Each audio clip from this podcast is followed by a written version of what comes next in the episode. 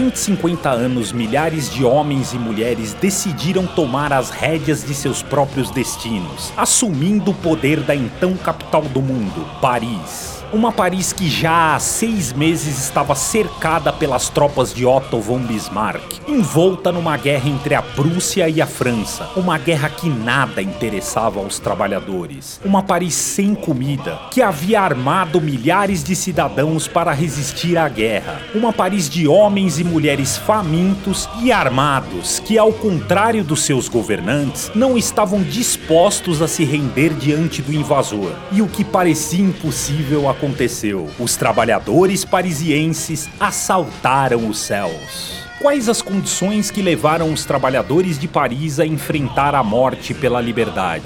Como esse evento marcou definitivamente a ferro, fogo e sangue a história da luta de classes? O que a experiência parisiense tem a ensinar às novas gerações de revolucionários? Mas afinal, o que foi a Comuna de Paris?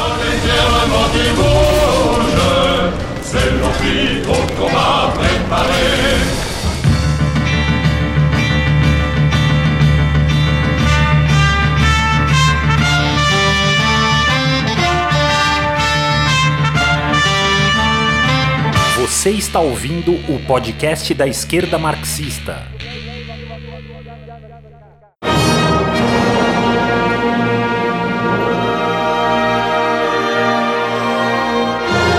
Saudações, camaradas. Meu nome é André Mainardi e está no ar a partir de agora o 34º episódio do podcast da Esquerda Marxista, seção brasileira da Corrente Marxista Internacional.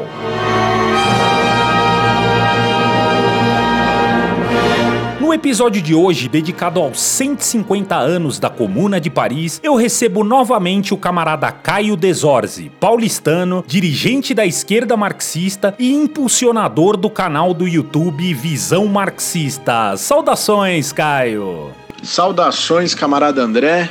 É um prazer participar mais uma vez aqui do podcast da esquerda marxista e uma honra em particular de vir discutir esse tema justamente hoje é, eu sei que o podcast deve ir ao ar na terça-feira, que vai ser dia 30 de março, né? Mas a gente está gravando hoje, que é dia 28 de março, exatamente 150 anos depois da proclamação da Comuna de Paris, de 1871. E, apesar de que o proletariado parisiense toma o poder no dia 18 de março, através da Guarda Nacional, é só dia 26 de março que é eleita a Comuna de Paris e ela é proclamada no dia 28 de março. Dia 28 de março, que é a proclamação da Comuna de Paris, né? Então, hoje, exatamente 150 anos, e é uma grande honra também, porque esse é um episódio ímpar da história da humanidade, né? um desenvolvimento incrível dos acontecimentos, riquíssimo em, lições revolucionárias para o proletariado mundial. Lições que já foram bem escrutinadas pelos grandes teóricos marxistas, inclusive pelos próprios Marx e Engels, mas também o Lenin, o Trotsky e outros, né? É, lições que foram fundamentais para ajudar o proletariado russo a tomar o poder em 17, né, 1917 no caso, e constituir a União Soviética, por exemplo. Né, lições que seguem válidas e valiosas até hoje e vão continuar sendo assim ainda por um bom tempo. Então, grande prazer. Há 10 anos atrás, aos 140 anos da Comuna de Paris, foi publicada uma contribuição do Caio Desorzi na revista da APROPUC, Associação dos Professores da PUC de São Paulo, em uma edição toda dedicada a esse que é o nosso tema de hoje. Esse artigo também foi publicado no site da Esquerda Marxista e nós vamos disponibilizar na descrição desse episódio o link para esse texto, bem como os links de outras análises nossas para que nossos ouvintes possam se aprofundar nesse grande acontecimento da história da humanidade. Bom, Caio, para situar nossos ouvintes dentro desse período de convulsões que vai desembocar nos acontecimentos de 18 de março de 1871, acho necessário voltarmos ao ano de 1848, onde uma onda revolucionária, que ficou conhecida como a Primavera dos Povos, varreu os países da Europa Central e Ocidental, contra o autoritarismo das monarquias despóticas que haviam sido restauradas ou haviam sobrevivido ao processo da Grande Revolução Francesa. Foram revoluções onde se observou as pautas nacionais, pelo direito à autodeterminação e também pautas democrático-republicanas, onde o proletariado urbano desses países desempenhou um papel fundamental. Na França, epicentro desse processo, em fevereiro de 1848, a chamada Monarquia de Julho do rei Luís Felipe de Orleans foi derrubada e substituída por um governo provisório organizado pela grande burguesia que proclamou a chamada Segunda República e decretou eleições para esse mesmo ano. O objetivo claro desse governo era enterrar a revolução que incendiava o país. Desde os seus primeiros momentos, esse governo se mostrou muito mais reacionário do que a própria monarquia parlamentar orleanista, né, como era chamada. Mas longe de aplacar os ânimos, isso atira ainda mais lenha na fogueira. Em 23 de julho de 1848, os trabalhadores parisienses entraram em estado de insurreição contra essa mudança conservadora no caminho da República. Essas jornadas, que ficaram conhecidas como as revoltas de junho, foram brutalmente esmagadas sob as botas do exército francês. A essas alturas, a grande burguesia francesa precisava de um governo que, com punhos de aço, consolidasse o novo regime e lhes oferecesse a estabilidade política necessária para que eles pudessem dar continuidade à exploração do trabalho. Foi com o apoio da grande burguesia, dos grandes latifundiários, que o então deputado Luiz Bonaparte, sobrinho do ex-imperador francês, o famoso Napoleão Bonaparte, foi eleito o primeiro presidente da Segunda República Francesa. Porém, três anos mais tarde, em 1851, quando ele foi impedido de concorrer à reeleição pela Constituição Republicana, Luiz Bonaparte recorre a um golpe de Estado, fecha o parlamento e proclama em seu favor o Segundo Império, adotando assim o nome de Napoleão III,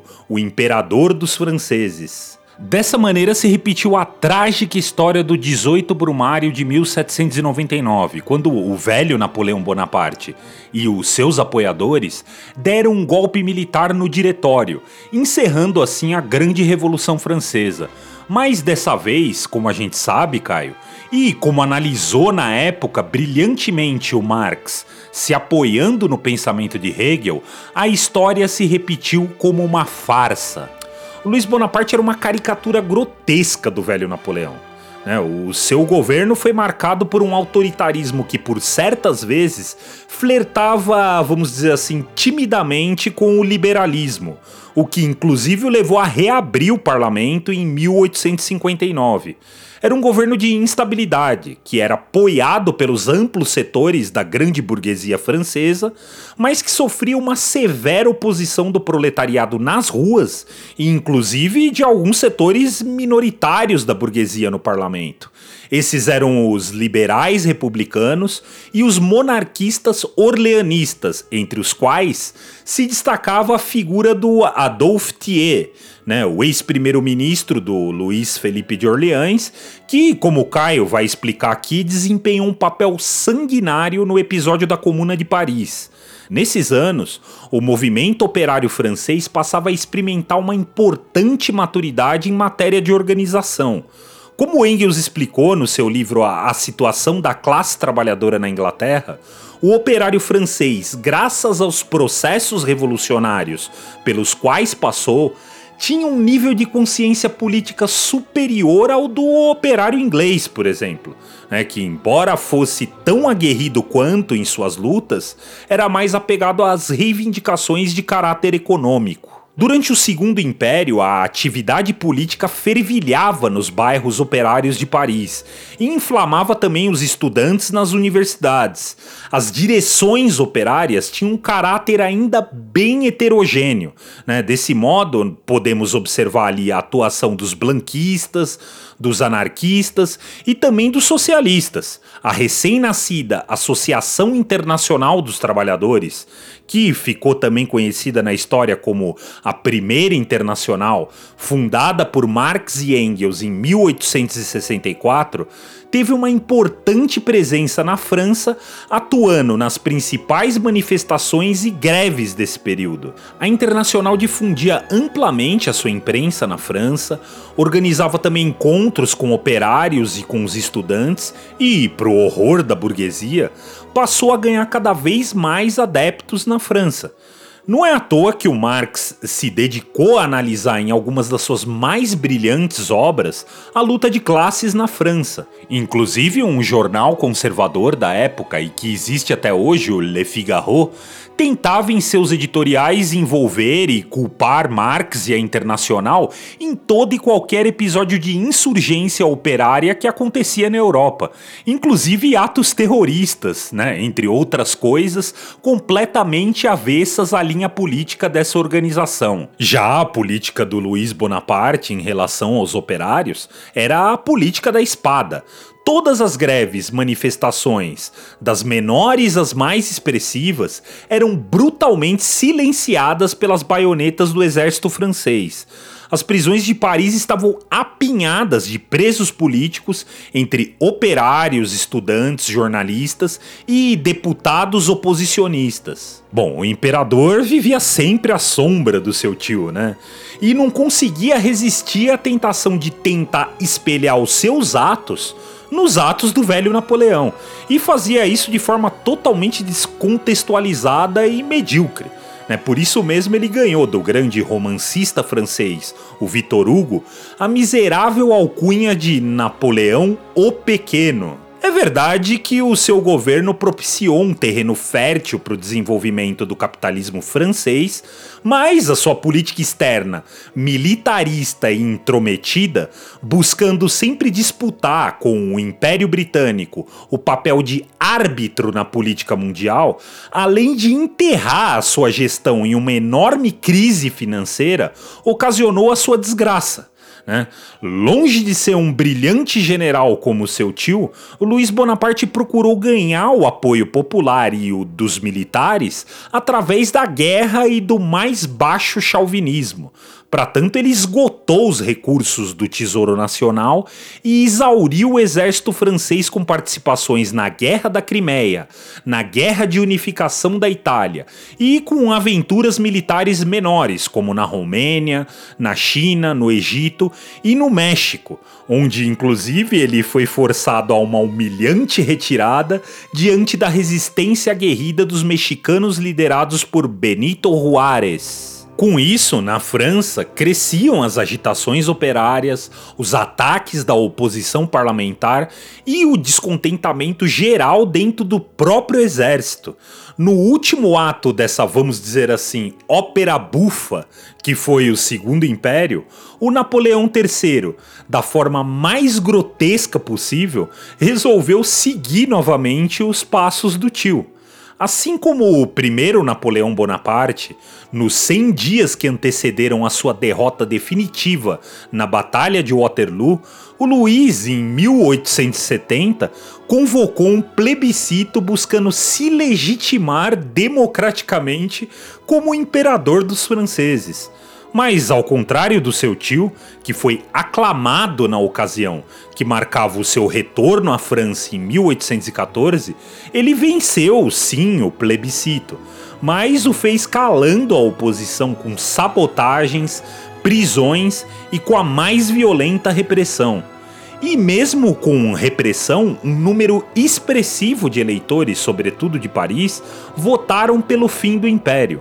Dos quase 2 milhões de votos oposicionistas, mais de 50 mil vinham das próprias fileiras do exército. Em sua prepotência, o Luiz Bonaparte resolve ignorar todas essas importantes evidências da enorme insatisfação popular e passa a forçar tensões desnecessárias com o rei da Baviera, na ocasião em que esse reclama por seu filho o trono vago do reino da Espanha. Bom, com isso, o primeiro-ministro do reino da Prússia Prússia, o Otto von Bismarck, Duque de Lauenburg, se envolveu, né? Vendo nesse episódio a chance de criar as condições necessárias de consolidar uma unificação dos reinos alemães sob a liderança prussiana. Além disso, Uma guerra contra a combalida França era a oportunidade de anexar mais territórios e varrer do mapa um dos principais rivais de um futuro império alemão na disputa pela hegemonia na Europa. O chanceler de ferro prussiano sabia que dispunha do poderio militar suficiente para aniquilar rapidamente a França os próprios resultados daquele plebiscito que eu falei, promovido pelo imperador francês, amplamente divulgado na imprensa de toda a Europa, oferecia aos prussianos um mapa preciso de quantos homens o exército da França poderia dispor naquele momento. Foi quando o Bismarck, ao passo que tomava publicamente as dores do rei bávaro, ordenava ao seu serviço secreto a interceptação e adulteração da correspondência diplomática entre a Baviera e a França. Assim, as educadas tentativas de negociação por parte do rei da Baviera e seus diplomatas eram substituídas pelos agentes prussianos por calorosos insultos contra o Império Francês e Luís Bonaparte. O pequenino Napoleão de certo mordeu a isca e declarou guerra aos reinos alemães Começa assim, né, por assim dizer, a sua espetacular derrocada. Enquanto os trabalhadores de Paris, em um ato de franca insurgência, tomavam as ruas da capital, empunhando bandeiras vermelhas e republicanas, com paus e pedras nas mãos, gritando palavras de ordem contra a guerra e contra o imperador, o corpo principal do exército francês, comandado pelo próprio Luís Bonaparte, marchava rumo a uma esmagadora derrota na Batalha de Sedan. Tanto Napoleão III quanto seus oficiais e todos os milhares de soldados que sobreviveram ao devastador e veloz ataque prussiano foram capturados. Depois desse desastre militar, graças a uma manobra brilhante do general prussiano Ludwig von Moltke, a retaguarda francesa, sob o comando do Marechal Bazaine, é atraída para a cidade de Metz e lá é cercada pelos prussianos, deixando dessa maneira a França completamente desguarnecida, sem defesas, né? As aterradoras notícias não tardaram a chegar em Paris. A única força militar profissional que havia entre os 500 mil soldados prussianos e a França era uma pequena divisão de soldados feridos e novos recrutas, comandada pelo Marechal Patrice MacMahon. As grandes manifestações nas ruas exigiam o fim do Segundo Império e a proclamação da República Democrática. E Caio, a gente consegue observar aqui todos os ingredientes de uma revolução. Os trabalhadores parisienses já conheciam de cor e salteado a fórmula que provavelmente um governo provisório formado pela burguesia iria propor como remédio da salvação nacional. Eles não estavam dispostos a aceitar uma rendição humilhante, nem uma nova monarquia constitucional como a monarquia de Júlio, e nem um governo republicano burguês que no limite poderia trazer de volta o fantasma do bonapartismo. Sob essas condições e armados para defender Paris do invasor prussiano, eles promovem algo inédito na história. Explica pra gente, Caio, como a classe trabalhadora parisiense tomou os céus de assalto.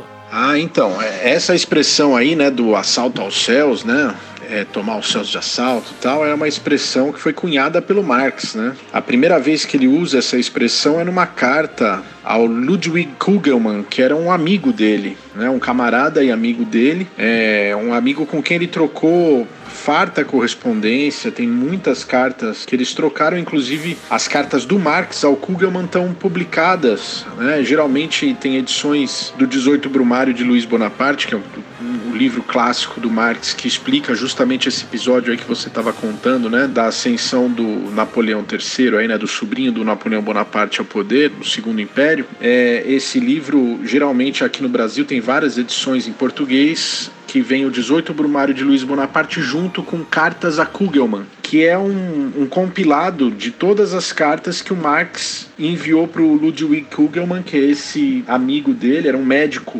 marxista, revolucionário, alemão, e eles se correspondiam por cartas. E essa edição que, que a gente encontra às vezes junto com o 18 Brumário de Luiz Bonaparte, traz as cartas é riquíssima, porque o Marx ele acaba expondo reflexões sobre várias coisas que estão acontecendo em tempo real, assim, né, naquelas cartas, que depois ele vai sintetizar em obras dele. Por exemplo, sobre a Comuna de Paris, ele troca cartas com o Kugelmann, aonde ele vai dia a dia das notícias que vão chegando da Comuna, ele vai comentando e explicando o que está acontecendo e refletindo sobre aqueles acontecimentos no calor dos acontecimentos e são reflexões profundas e muito perspicazes que depois alguns meses depois o Marx vai sintetizar no livro que ficou conhecido como a Guerra Civil na França, né, onde ele faz todas as reflexões, é o balanço da Comuna de Paris. Para entender isso, acho que a gente tem que voltar um pouco ali,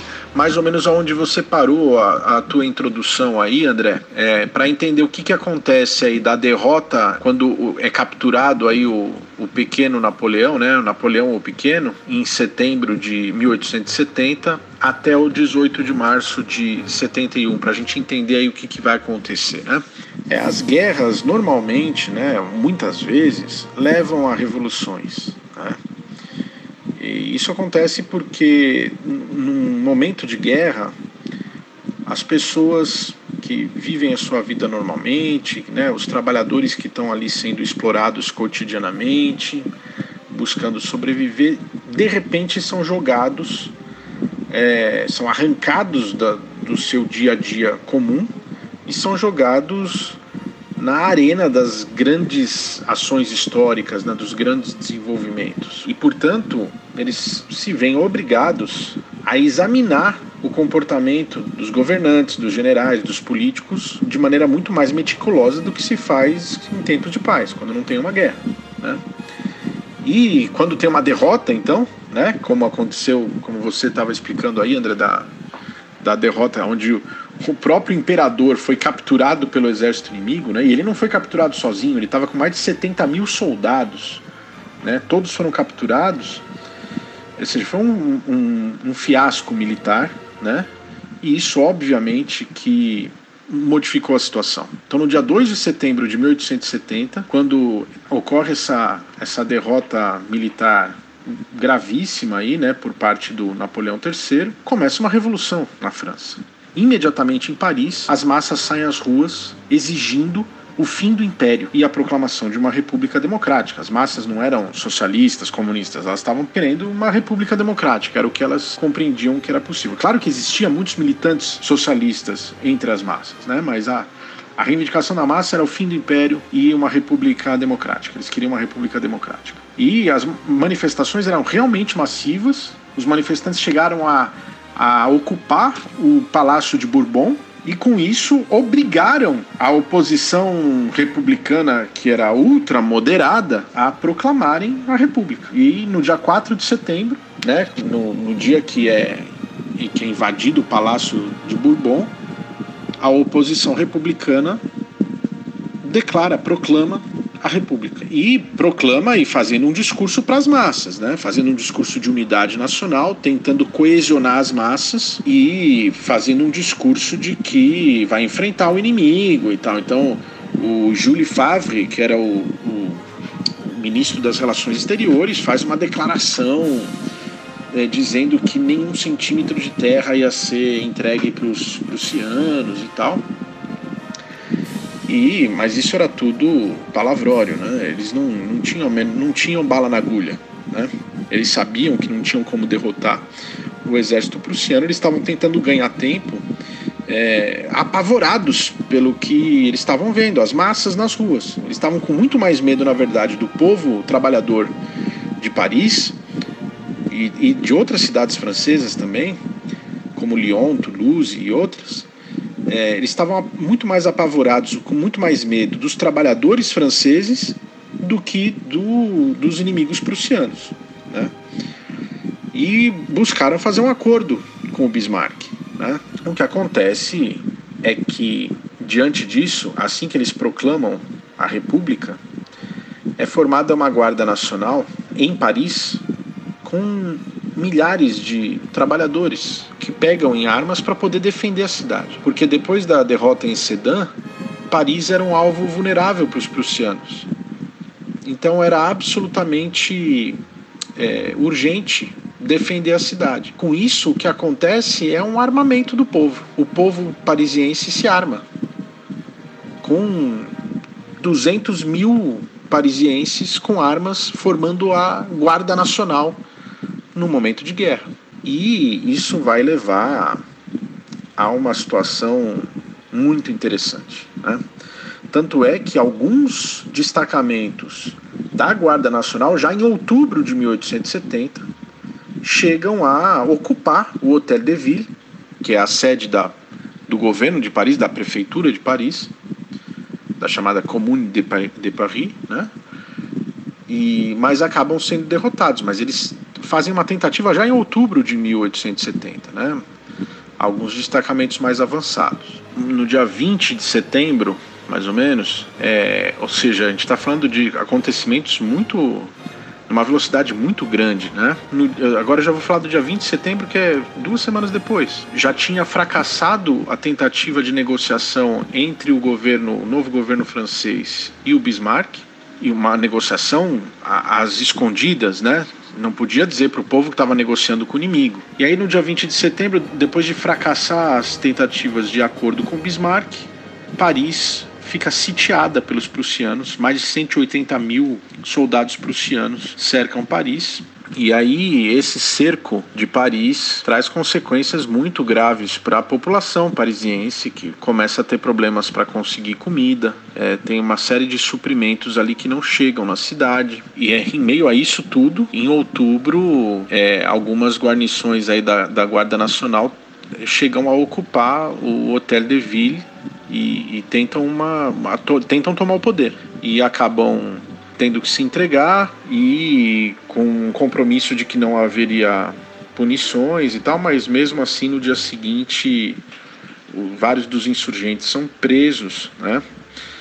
E tudo isso com os prussianos à porta de Paris. Aí vira o ano para 1871, já dia 5 de janeiro começa um bombardeio de Paris pelos prussianos. Em todo o território da França tem derrotas militares vergonhosas. Paris está sitiada, sendo bombardeada e o resto da França está derrotado. E enquanto isso, em Paris existia uma resistência incrível. Dia 21 de janeiro, os guardas nacionais libertam os presos de outubro. Eles invadem os presídios e libertam os presos. E no dia 22 de janeiro, tentam de novo tomar o, a comuna, né, o, a prefeitura de Paris, que é o Hotel de Ville. E aí tem um tiroteio, uma troca de tiros, e onde morrem cinco insurgentes. No dia 28 de janeiro, o governo francês consegue chegar a um acordo e assina um armistício com os prussianos que entretanto continuam cercando Paris, e isso permite que no dia 8 de fevereiro seja eleita uma Assembleia Nacional. Só que essa eleição da Assembleia Nacional, ela vai resultar numa Assembleia Nacional extremamente reacionária. Embora os deputados eleitos por Paris fossem a grande maioria republicanos de esquerda, é, no resto da França, onde predominam os camponeses, a pequena burguesia mais atrasada e tal, os latifundiários, são eleitos deputados representantes desses latifundiários e extremamente reacionários. Então essa Assembleia Nacional vai se reunir em Bordeaux e vai nomear como chefe do Poder Executivo, vai eleger o Adolphe Thiers, que era um um reacionário do tipo Bolsonaro, assim. Ao mesmo tempo que em Paris você tem uma situação insurrecional. Em Bordeaux, a Assembleia Nacional está nomeando o Thiers para ser o, o chefe do Poder Executivo. Em Paris está sendo constituída a Federação da Guarda Nacional, com os seus superiores comandantes eleitos, pela base dos soldados, etc. Um verdadeiro processo revolucionário. Nos dias 24, 25 e 26 de fevereiro tem grandes manifestações da Guarda Nacional na Bastilha, Bastilha símbolo da Revolução Francesa. E começa o mês de março. o acordo de paz, ou seja, a capitulação da França, é ratificada pela Assembleia Nacional por tipo 550 votos a contra 100, ou seja, tinha uma minoria de 100 deputados só da Assembleia Nacional contra a capitulação. E aí começa com a capitulação aprovada, o governo francês, a Assembleia Nacional, começa a tratar, e o governo do Thiers começam a tratar de como que vai fazer para desarmar a Guarda Nacional Parisiense para poder restabelecer um poder das classes dominantes em Paris. Eles vão revogar, por exemplo, o que o governo provisório tinha cedido por pressão das massas, que tinha sido a moratória dos aluguéis, né? vão cancelar o pagamento dos salários da Guarda Nacional. E isso vai fazer com que haja uma efervescência ainda maior entre os parisienses e, em particular, nas fileiras da Guarda Nacional. E a Assembleia Nacional decide sair de Paris e passar a se reunir em Versalhes. Isso no dia 10 de março. São proibidos os jornais republicanos, de tal forma que o cerco se fechava, aonde com os deputados tendo se trasladado para Versalhes, o que parecia estava dando a entender que eles ou iam entregar para os prussianos invadirem Paris e fazerem um banho de sangue com a Guarda Nacional, ou eles estavam preparando para atacar Paris. E diante disso, entre 10 e 15 de março, se prepara uma eleição e, e acontece, é realizada uma eleição do Comitê Central da Guarda Nacional. E é eleito, portanto, um um comando, uma direção da Guarda Nacional. Ao mesmo tempo, o governo do Thiers decide enviar uma, uma tropa de 20 mil soldados para Paris para retirar os canhões que estão em Montmartre, um, um bairro que fica assim em cima de um morro, de uma colina em Paris e ali aqueles canhões eles são muito estratégicos. Então, se eles tirassem aqueles canhões dali, ficaria mais fácil para enfrentar o, a Guarda Nacional. A Guarda Nacional estava no poder de 450 mil fuzis e 2 mil canhões. Só que quando os 20 mil soldados enviados pelo governo do Thiers para retirar os canhões entram em Paris de madrugada, eles chegam umas 3 da manhã para retirar, só que a equipe especializada, porque retirar canhões não é uma coisa tão simples de fazer. Os especialistas em fazer isso, que saberiam desmontar, eles se atrasaram. Então, os soldados ficaram lá esperando. Quando deu sete horas da manhã, uma multidão de dezenas e dezenas de milhares de parisienses, mulheres, crianças e o pessoal da Guarda Nacional cercaram o regimento dos 20 mil soldados. O general Leconte, que estava comandando a tropa, mandou os soldados atirarem na população e eles não abriram fogo e confraternizaram com a população e em seguida fuzilaram o general. E assim o governo do Tchê não conseguiu nem pegar os canhões e ainda perdeu 20 mil homens que se uniram a, aos parisienses e ainda teve um general fuzilado. Todas as autoridades de Paris fugiram para Versalhes e na noite do dia 18 de março, o Comitê Central da Guarda Nacional se viu no poder de Paris. Ninguém mais mandava em Paris. Eram eles que mandavam. Era a Guarda Nacional que mandava, o Comitê Central da Guarda Nacional. E aí eles simplesmente decidiram ocupar o Hotel de Ville, que é a sede da Comuna de Paris, do, da Prefeitura de Paris, e estabelecer ali o, o governo parisiense. É um governo provisório do Comitê Central que assim tomou o céu de assalto. Veja que é, não foi por iniciativa dos parisienses, né? Foi uma reação. Eles, eles reagiram dessa maneira e as coisas aconteceram assim. Embora houvesse uma minoria de revolucionários que já vinha propondo tomar o poder desde setembro. Por isso que houve a tentativa em outubro e depois houve nova tentativa em janeiro, as duas fracassadas, né? Mas aqueles que dirigiam o Comitê Central da Guarda Nacional não tinham a menor pretensão de tomar o poder. Mas, Caio, com a imposição do poder operário sobre Paris, como os trabalhadores se organizavam e tomavam as decisões? De que forma isso põe em questão o Estado burguês e a existência de um próprio Estado? Olha, André, é, o Comitê Central da Guarda Nacional convocou eleições para a Comuna de Paris, que é como os franceses chamam a administração municipal. Né? Mas dessa vez ela não seria eleita como numa eleição burguesa normal. Foi o primeiro governo operário da história da humanidade. Então, em todos os bairros de Paris, foram eleitos delegados, membros da comuna. A comuna foi constituída por 90 membros revogáveis a qualquer momento, que eram o novo governo de Paris, ao mesmo tempo com poderes legislativos e executivos. Isso diminuía bastante a burocracia e permitiu que a comuna realizasse em poucas semanas o que todos os governos da França eh, não tinham conseguido realizar desde a Revolução Francesa, que prometia igualdade, liberdade, fraternidade e que entregou exploração, opressão, né? miséria, fome, guerra.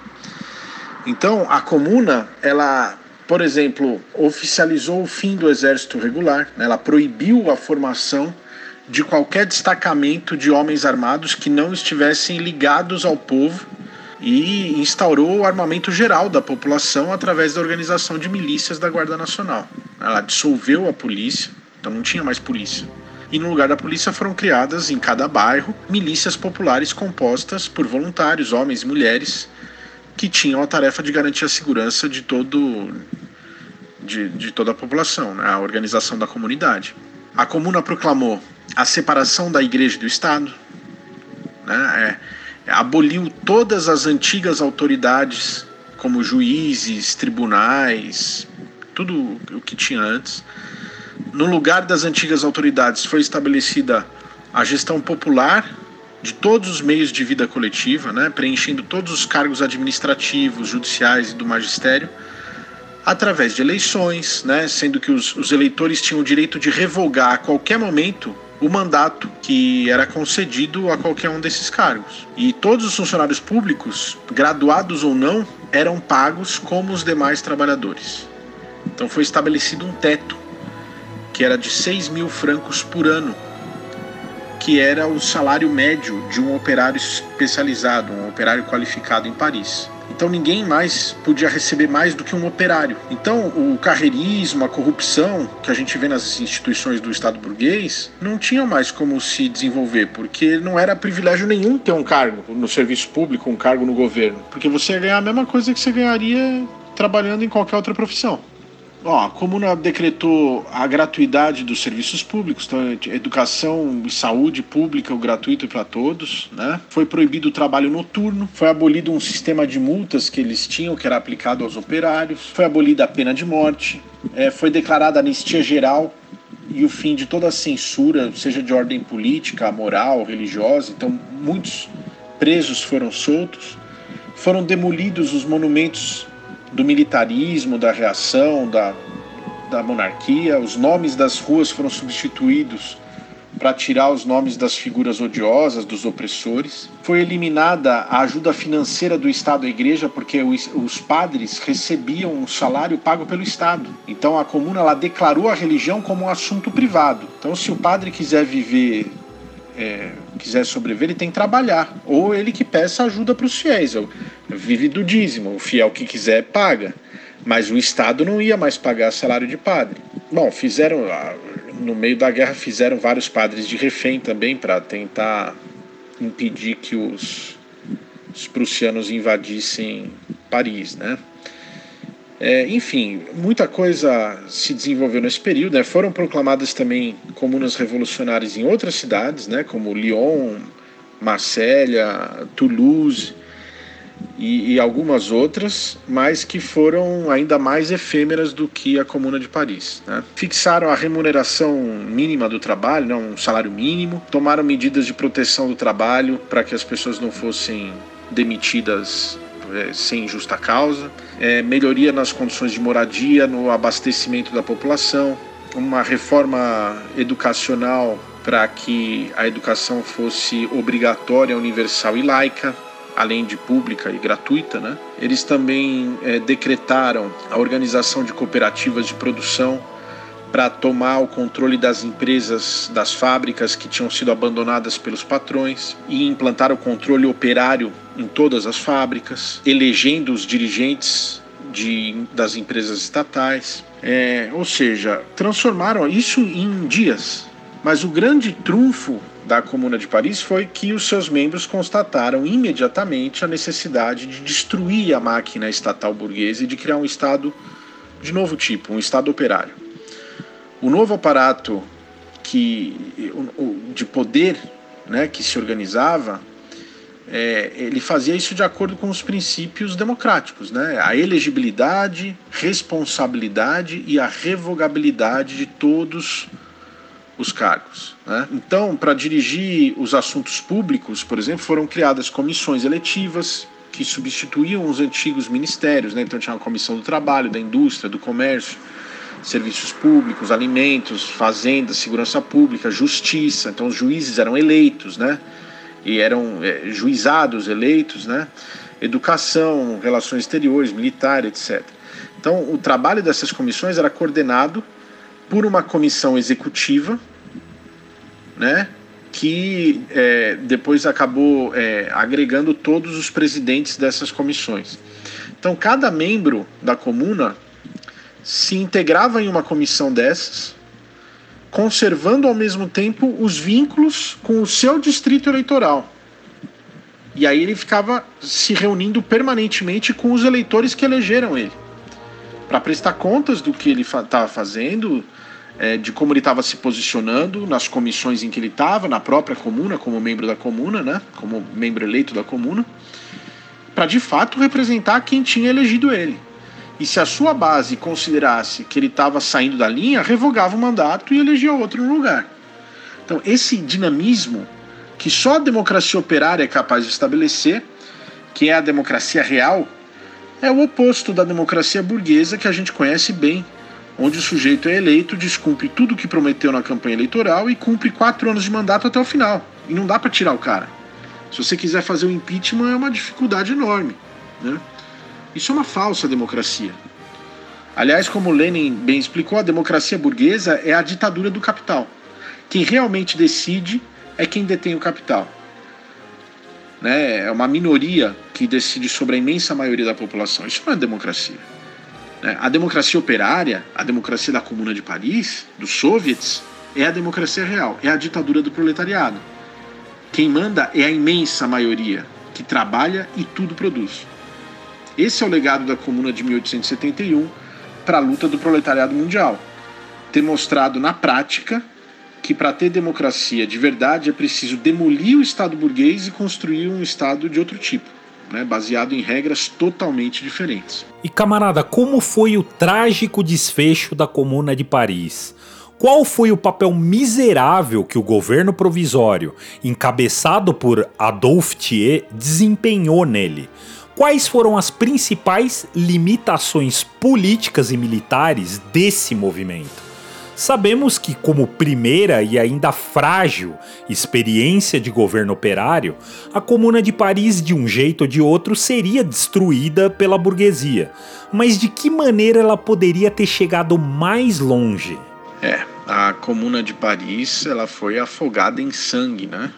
E pelo próprio exército regular francês, sob o comando do governo do Thiers, né, que recuperou mais de 100 mil soldados que tinham sido presos na guerra com a Prússia. Então ele faz um acordo com o Bismarck. O Bismarck solta mais de 100 mil soldados, ou seja, se unem a França e a Alemanha aí é, para poder esmagar a experiência revolucionária de Paris. Né?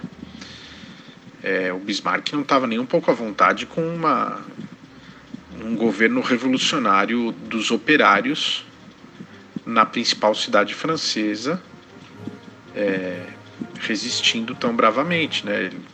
Então ele colabora com o governo do Thiers para esmagar a Comuna de Paris. Então é, soltam esses 100 mil soldados que vão formar principal batalhão do exército regular é, que vai invadir Paris e a partir de 21 de maio até 28 de maio, que vai ficar conhecido como a Semana Sangrenta. Né?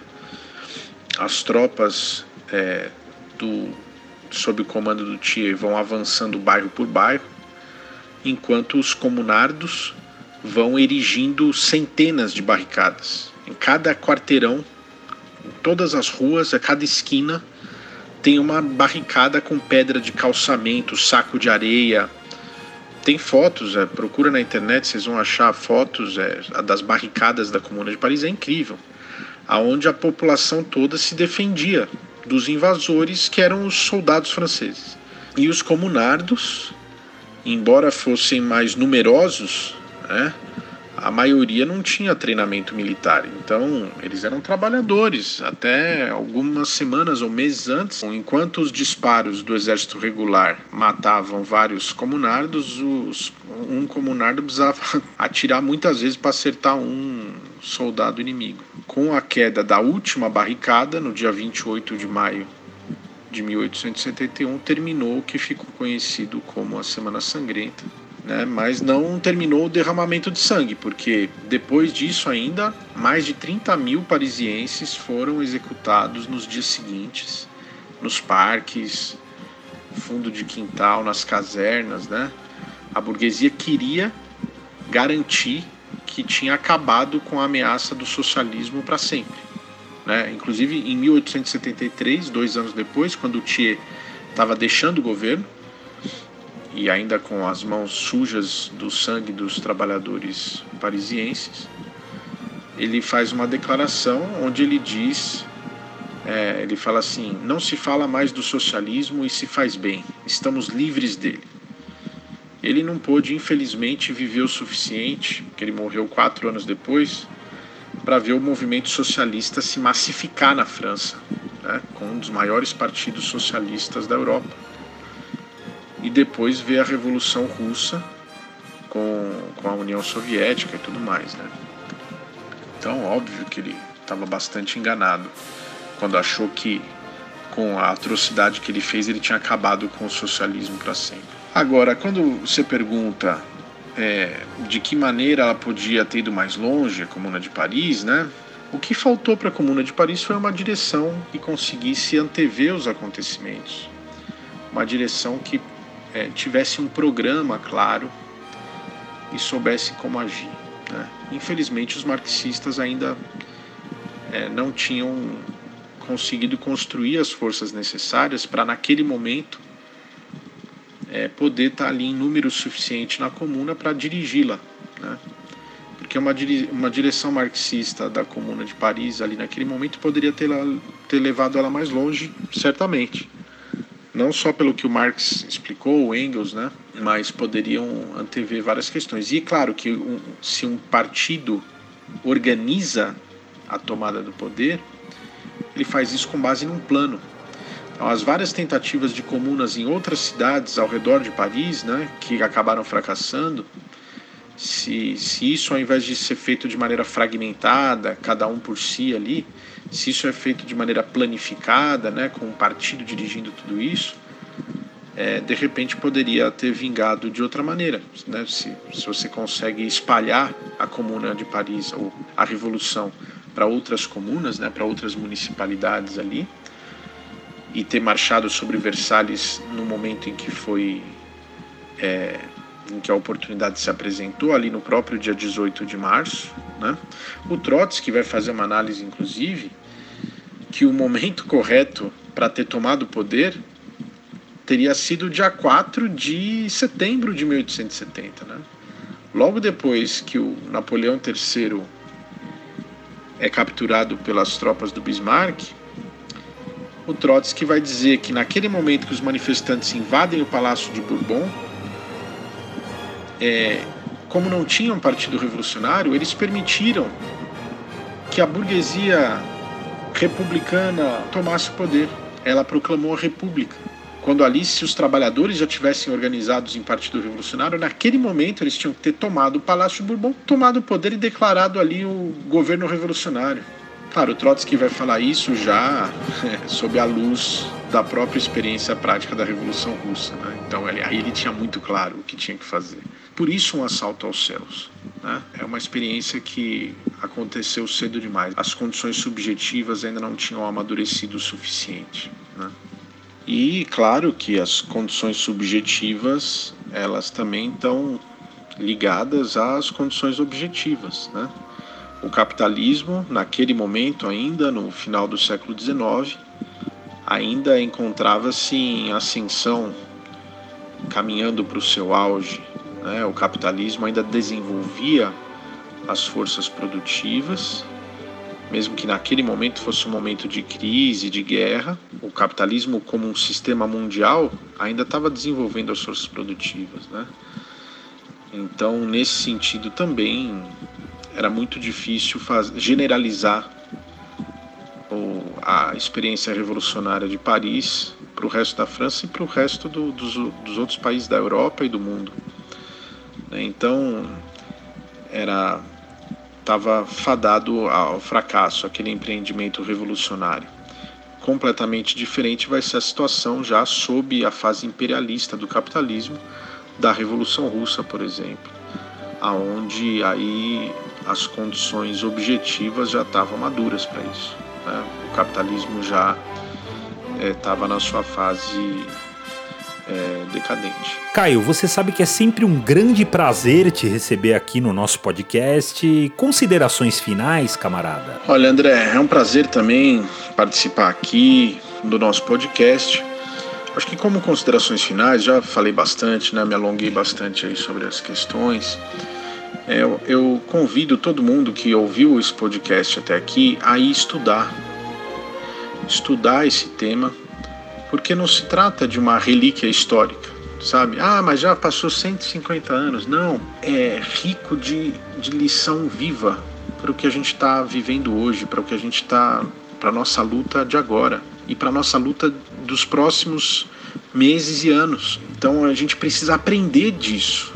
O proletariado carece hoje de uma organização internacional que represente o proletariado mundial, uma organização internacional de massas que possa ajudar o proletariado a tirar as lições do passado e não cometer os mesmos erros de novo. Então, para qualquer pessoa que se coloque a questão de transformar a nossa realidade, precisa estudar a história, em, em particular a história das revoluções do proletariado, do movimento operário.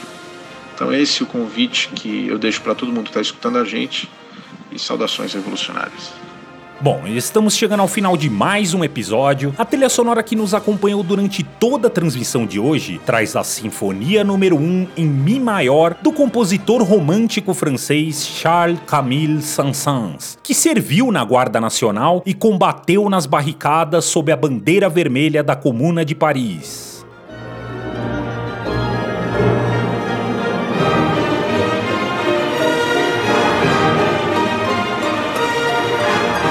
A equipe do podcast da esquerda marxista dedica esse episódio à memória do camarada Hans Gerd Offinger, um dos principais dirigentes da seção alemã da corrente marxista internacional, que nos deixou na última sexta-feira vítima da Covid-19. Camarada Hans, presente. Acompanhe a nossa programação em marxismo.org.br e em nossas redes sociais. Até a próxima, camaradas!